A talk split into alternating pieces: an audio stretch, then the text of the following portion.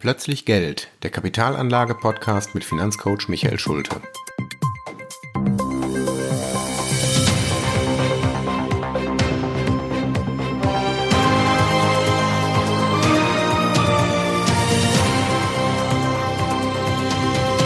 Folge 15: Teaming is not a town in China. Hallo und herzlich willkommen zu einem neuen Podcast ja, heute geht es um die chinesische Stadt Timing, die bekanntlicherweise keine Stadt in China ist, sondern es geht ums Timing, also das Börsentiming. Das, äh, das, was jeder Anleger gerne machen möchte, wo er auch im Nachhinein immer glaubt, Mensch, das war doch eigentlich ganz einfach, als die Kurse hoch waren, zum Beispiel Ende 2021, da hätte man doch einfach alles verkaufen sollen und dann, als die Kurse dann runtergestürzt sind, dann einfach wieder einsteigen. Und dann hat man doch einfach schon mal ein super Schnäppchen gemacht. Das sagen Sie doch auch immer, Herr Schulte, wenn die Kurse oben sind, verkaufen und tief wieder einsteigen. Ja, ganz genau. Das ist ein doller Plan. Und in diesem Podcast möchte ich mal darauf eingehen, warum solche sogenannten Timing-Strategien leider nicht funktionieren. Es gibt zwar tatsächlich gewisse statistische Zusammenhänge. Ich erzähle immer gerne vom Sommerloch. Also das sind diese schlechten Börsenmonate August und September, die tatsächlich statistisch gesehen die schlechtesten Börsenmonate sind.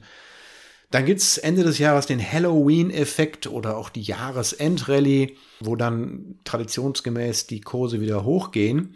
Ähm, auch das lässt sich begründen. Nicht? Die ganzen Konzerne möchten ihre Jahresabschlüsse nochmal etwas aufhübschen, damit die Vorstände gute Boni kriegen. Ähm, und deshalb werden am Ende des Jahres, im letzten Quartal, nochmal richtig die, die guten Nachrichten rausgehauen und die Reserven mobilisiert, so dass man dann doch, doch noch am Schluss des Jahres einen guten Abschluss hat. Das kann man also erklären. Das Dumme ist nur, dass das keine Regel ist. Man kann es also nicht vorhersehen. Man kann nicht behaupten, dass jedes Jahr im August und September die Kurse auf Talfahrt gehen und danach sich wieder erholen. Das wäre einfach. Das wäre dann tatsächlich eine Timing-Strategie, die funktionieren würde. Tatsächlich funktioniert die Strategie, aber dazu muss man sie wirklich viele Jahre hintereinander machen und jedes Jahr konsequent immer das Gleiche machen. Dann kann man erwarten, dass statistisch gesehen die Strategie auf, äh, aufgeht. Aber das ist ja nicht das, was wir heute besprechen wollen, denn wir möchten ja heute über klare Strategien sprechen, die immer funktionieren. Also tatsächlich immer den Hochpunkt und den Tiefpunkt erwischen und nicht einfach aufgrund eines Handelssystems, eines Algorithmus, der das automatisch macht. Warum also funktioniert das nicht? Das, wovon jeder Anleger träumt und wovon auch übrigens jeder Vermögensverwalter träumt. Also immer dann, wenn die Kurse auf Talfahrt gehen, die Aktienquote erhöhen und immer dann, wenn die Kurse gerade wieder neue Höhen erreichen, die Aktienquote zurückfahren. Was wir dafür brauchen, sind natürlich Prognosen. Also wir müssten irgendwie jemanden haben, der uns sagt, jo, jetzt sind die Kurse gerade oben. Oder umgekehrt, jetzt sind wir an der Talsohle. Dann könnte man als Anleger nämlich wirklich früh reagieren und schon vor dem Beginn eines solchen Abschwunges auf dem Hochpunkt die Aktiengewinne absichern. Also einfach alles verkaufen und dann so lange warten, bis der Tiefpunkt erreicht ist. Auch dann wäre wieder ein Hinweis sinnvoll, dass irgendjemand sagt, übrigens, jetzt ist der Tiefpunkt erreicht. Ja, und dann am tiefsten Punkt steigen wir wieder ein. Warum kann das nicht funktionieren? Die Antwort ist eigentlich einfach und liegt auf der Hand, denn ich habe eben schon gesagt, wir brauchen unbedingt einen Wissensvorsprung. Also wir müssten schlauer sein als der Rest der Anleger. Es kann nicht funktionieren, wenn dieser Wissensvorsprung nicht da ist, also wenn alle die gleichen Informationen haben. Ich habe dafür mal ein schönes Beispiel in einem Newsletter ähm, präsentiert. Stellen Sie sich doch einfach mal vor, Sie sitzen im Auto und sitzen, stehen, fahren auf der Autobahn. Plötzlich sehen Sie vor sich ein Stauende. Zum Glück wissen Sie, wo Sie langfahren, Sie sind ortskundig und schaffen es gerade noch, bevor sie auf den Stau auffahren, die nächste Abfahrt zu nehmen und einen Schleichweg zu fahren. Und mit dem Schleichweg umfahren sie den Stau und kommen nach zehn Minuten wieder auf die Autobahn und haben die ganzen anderen überholt, die ja zwei Stunden im Stau stehen. Ihr Vorteil war in diesem Fall, dass sie bessere Informationen als die anderen Verkehrsteilnehmer hatten. Jetzt nehmen wir mal einen anderen Fall.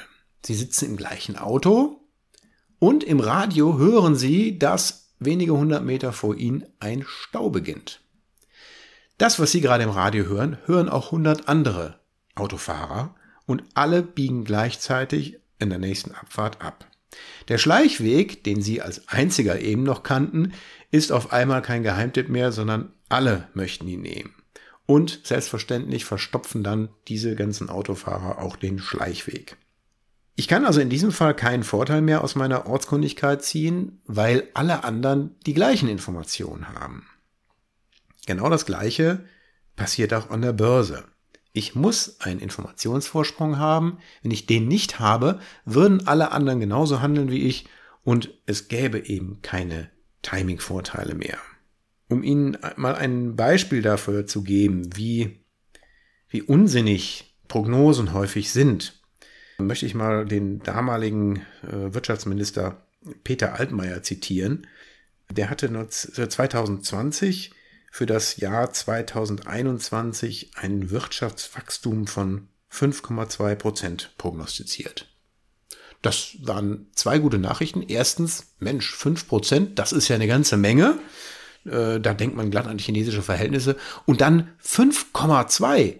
Das ist ja richtig genau. Also bis auf die Nachkommastelle konnten die das damals prognostizieren sensationell. Also da muss ja was dran sein. Also wenn ich das doch weiß, dann kann ich das doch für eine Timing-Strategie nutzen.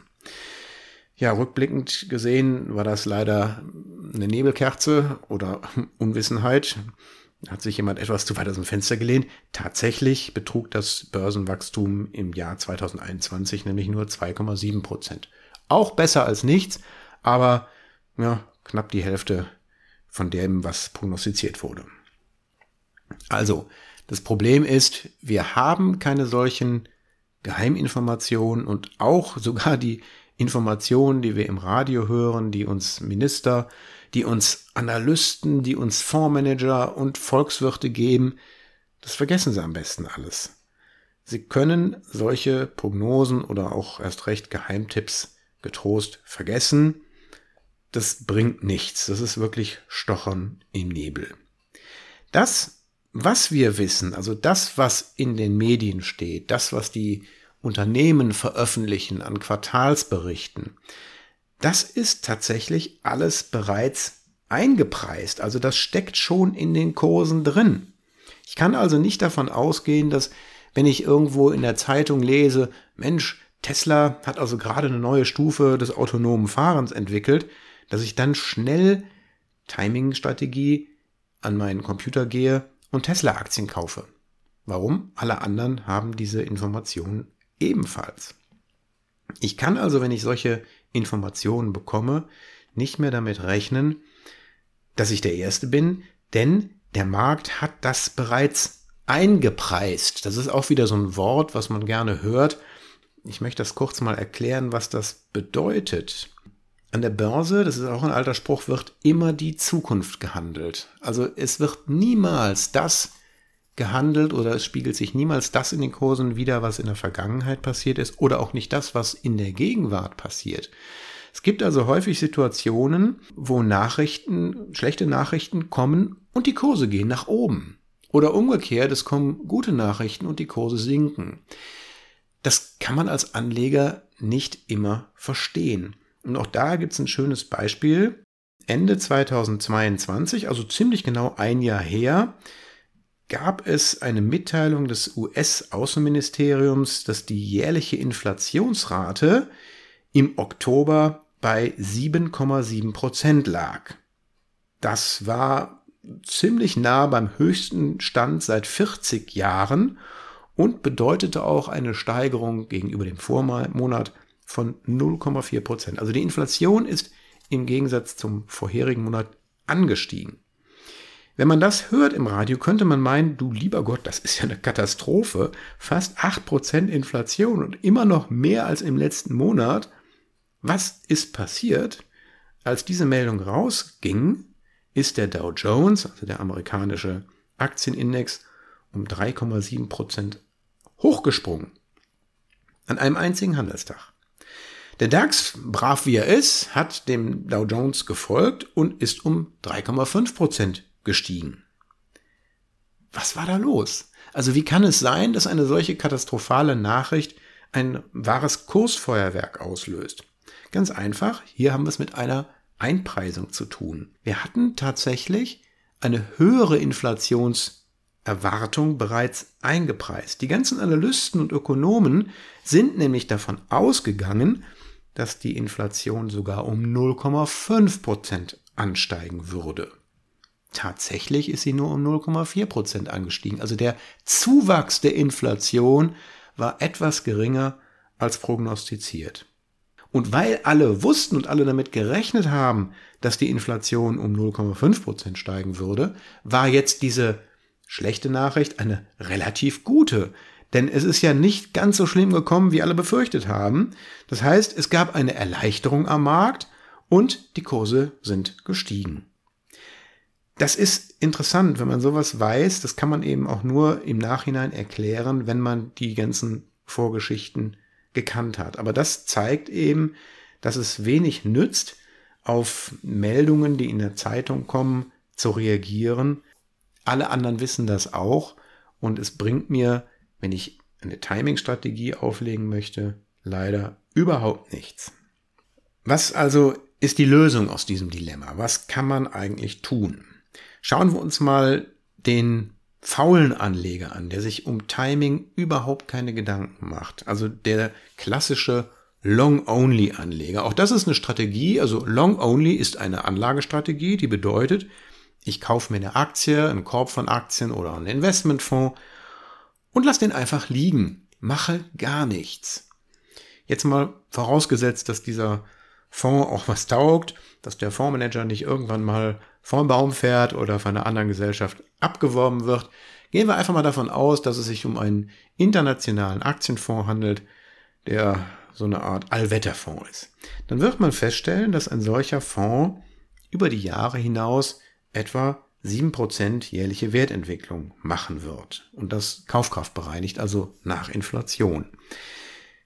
Das sind tatsächlich die Wertentwicklungen, ich wiederhole es immer wieder, die für die letzten 200 Jahre tatsächlich nachweisbar sind. Also amerikanische Aktien, nur die gibt es schon so lange, seit 200 Jahren, haben um 7% pro Jahr zugelegt. Also das ist die jährliche Rendite. Ich brauche also gar keine Timing-Strategie, um diese Rendite zu erzielen. Nur wenn ich mehr haben möchte, dann muss ich Timing machen.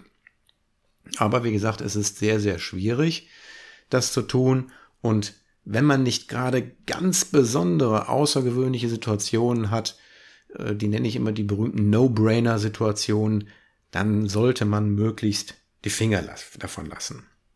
Es gibt eine Situation, in der es tatsächlich funktioniert in der das Einpreisen von Katastrophenmeldungen einer Timing-Strategie tatsächlich nützt. Und zwar dann, wenn die Panik am Markt so groß ist, dass es zu völlig irrationalen Abverkäufen kommt.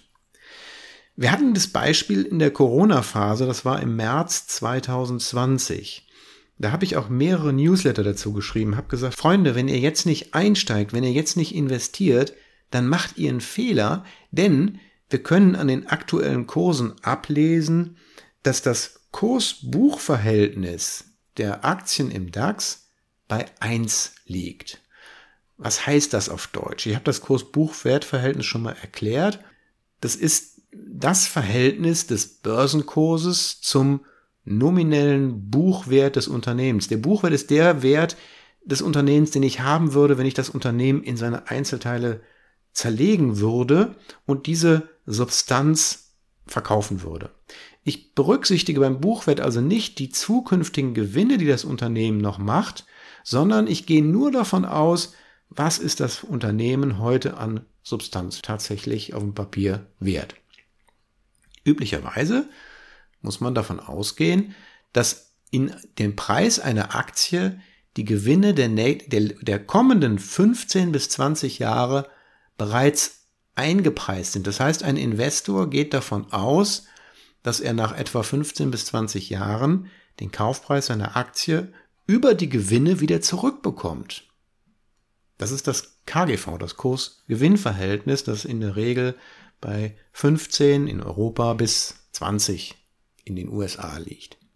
Wenn ich also davon ausgehe, dass meine Firma, die ich gerade kaufe, überhaupt keine Gewinne mehr macht, dann bedeutet das, dass ich die, die Aktie, die ich heute kaufe, dass ich damit wirklich nur die Substanz kaufe, also das Unternehmen, das da so auf der grünen Wiese steht.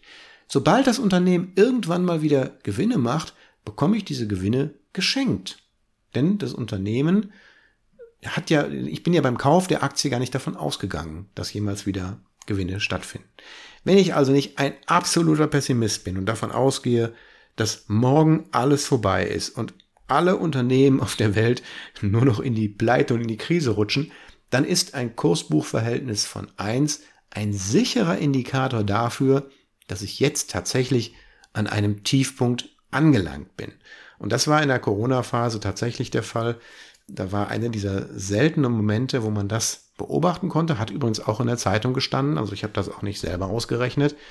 Und wenn sowas passiert, dann kann man tatsächlich sagen, super, das ist ein Punkt, wo ich jetzt wirklich ohne irgendein Risiko in den Markt einsteigen kann. Das einzige Risiko ist, dass die Panik noch größer wird, dass das Kurs-Buch-Verhältnis unter eins rutscht. Das würde bedeuten, dass ich tatsächlich sogar jetzt schon etwas geschenkt bekomme, also keine Gewinne bekomme und trotzdem Substanzgeschenk kriege. Das wäre dann im Grund nochmal nachzukaufen, aber bloß nicht auch selber in Panik zu geraten und zu sagen, oh, jetzt glaube ich auch nicht mehr dran. Also in solchen Situationen wenn es ganz, ganz nach unten geht, dann ist das ein Indikator zuzugreifen. Das ist aber auch die einzige Situation, die funktioniert, also wo dann eine solche Timing-Strategie tatsächlich funktionieren kann. In die andere Richtung geht es leider nicht.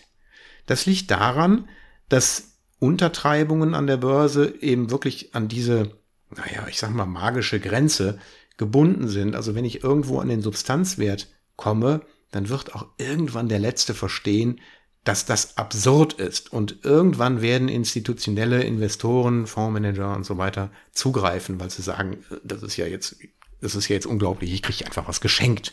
Und damit steigen die Kurse wieder. Wie gesagt, umgekehrt ist das Spiel nicht so leicht. Also wenn ich sage, welches Kurs-Gewinn-Verhältnis oder Kurs-Buch-Verhältnis muss denn maximal erreicht sein, damit ich sagen kann, okay, jetzt ist ein guter Zeitpunkt zu verkaufen, dann sieht die Sache schon anders aus. Ich habe in meinem aktuellen Newsletter das Beispiel der Aktie Nvidia vorgestellt.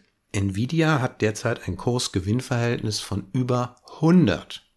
Heißt auf Deutsch, ein Investor, der diese Aktie kauft, müsste in der aktuellen Gewinnsituation 100 Jahre warten, bis er über Gewinne den Kauf seiner Aktie refinanziert bekommt.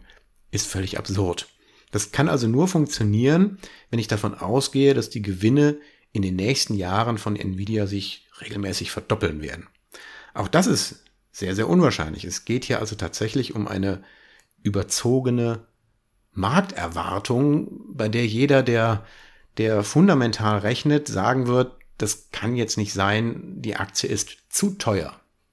Ja, jetzt lehnen wir uns mal zurück und äh, bewegen uns drei Jahre in die Vergangenheit, schauen uns die Aktie von Tesla an. Die hatte seinerzeit im Jahr 2000 ein Kursgewinnverhältnis von 940. Also fast 1000. Selbst wenn die Gewinne ständig hochgingen und sich dauernd verdoppeln würden, müsste man dann auch ewig warten, bis man jemals sein Geld zurückkriegt. Auch die ähm, die Dotcom-Blase gibt ein Beispiel. Da hatten wir die Aktie von Yahoo, die ebenfalls über 900 lag im Kursgewinnverhältnis. Also theoretisch, nein, nicht theoretisch, ganz praktisch ist es möglich, dass Aktien ein Kursgewinnverhältnis von 900 erreichen. Also warum sollte jemand, der in Nvidia investiert ist, was heute so die, die Hoffnung der KI-Jünger ist, warum sollte ich die Aktie bei einem Kursgewinnverhältnis von 110 verkaufen, wenn, wenn sie sich doch nochmal veracht oder verneunfachen könnte. Das ist halt die Logik, die in die andere Richtung geht. Nach oben ist der Himmel tatsächlich offen. Und deshalb warne ich auch immer davor, Aktien zu früh zu verkaufen, weil man nach fundamentalen Kriterien vorgeht. Ein Value-Investor wie Warren Buffett würde selbstverständlich eine solche Aktie niemals anfassen. Aber Trotzdem ist die Nvidia-Aktie in einer ganzen Menge von Technologiefonds enthalten, Eben genau aus diesem Grunde die Angst, eine Rallye zu verpassen. Niemand wird diese Fondsmanager anrufen und sagen, übrigens, morgen geht's runter mit Nvidia. Rückblickend werden wir erkennen, jawohl, es gab da mal einen Punkt, äh, an dem die Aktie ihr Maximum erreicht hatte, aber das sieht man immer erst rückblickend. Sie wissen niemals heute, was morgen und in der nächsten Woche passieren wird. Und das ist die Krux an der Börse. Es ist nicht möglich, wirklich nicht möglich, die Kursentwicklung des nächsten Tages, der nächsten Woche, des nächsten Monats, nicht mal des nächsten Jahres vorherzusehen. Das Einzige, was man sagen kann, ist, dass langfristig 10, 20, 30 Jahre im Schnitt die Aktien um 7% steigen. Aber kurzfristig ist das nicht möglich. Von daher, wie lautet mein Fazit? In unsicheren Zeiten ist es immer gut, Sparpläne zu machen oder Tauschpläne.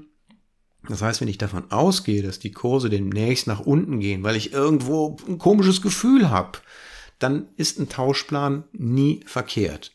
Denn selbst wenn die Kurse weiter steigen sollten, habe ich mit meinem Tauschplan immer noch eine positive Rendite. Ich habe natürlich nicht die gleiche Rendite, als hätte ich das ganze Geld auf einmal, also vor dem Kursanstieg angelegt. Aber ich sagte ja auch, das ist was für vorsichtige Anleger. Also wer Verluste vermeiden möchte, der geht eher mit Tauschplänen oder mit Sparplänen vor. Wer sagt, ach, ich bin eigentlich optimistisch und äh, ich glaube, dass die Kurse demnächst wieder steigen werden. Oder wie gesagt, in dieser Situation, dieser Sondersituation, wenn die Kurse wirklich mal richtig runtergeprügelt sind, dann darf es auch ist es auch durchaus vernünftig zu sagen, all in, wir sind an einem Boden angelangt, jetzt kann es eigentlich nur noch bergauf gehen. Ansonsten, wie gesagt, Finger weg von Timing-Versuchen. Man kann den Markt nicht austricksen. Nur im Nachhinein meint man immer, es hat doch alles ganz klar ausgesehen. Das war doch logisch, dass die Kurse fallen würden. Glauben Sie mir, nach fast 25 Jahren Beratertätigkeit kann ich sagen, es funktioniert nicht. Es kann nicht funktionieren. Ich hoffe, dass ich damit ein kleines bisschen ja, Gier aus dem Markt nehmen konnte, denn das ist es letztendlich, ähm, was uns antreibt. Wir wollen immer noch mehr haben. Wir können froh sein, wenn wir Vermögensverwalter haben, die es schaffen, die Aktienquote in vermögensverwaltenden Mischfonds so zu steuern, dass sie einigermaßen antizyklisch zum Markt läuft. Aber selbst diese Vermögensverwalter arbeiten mit Tauschplänen, also indem sie ihre Aktien nicht komplett umschichten und verkaufen, sondern das in Scheibchen, in Tranchen machen. Denn auch die wissen, dass es nicht funktioniert und dass man wirklich froh sein kann, wenn man mit vier, fünf verschiedenen Tranchen sich irgendwo um einen Hochpunkt oder Tiefpunkt herum bewegt. Aber die Glaskugel hat niemand. Das soll es für heute gewesen sein. Ich wünsche eine gute Zeit und bis zum nächsten Mal. Ihr Michael Schulte.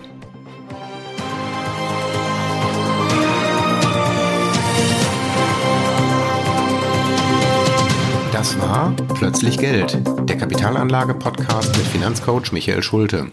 Für weitere Folgen abonnieren Sie unseren Podcast und schauen Sie auf meiner Website vorbei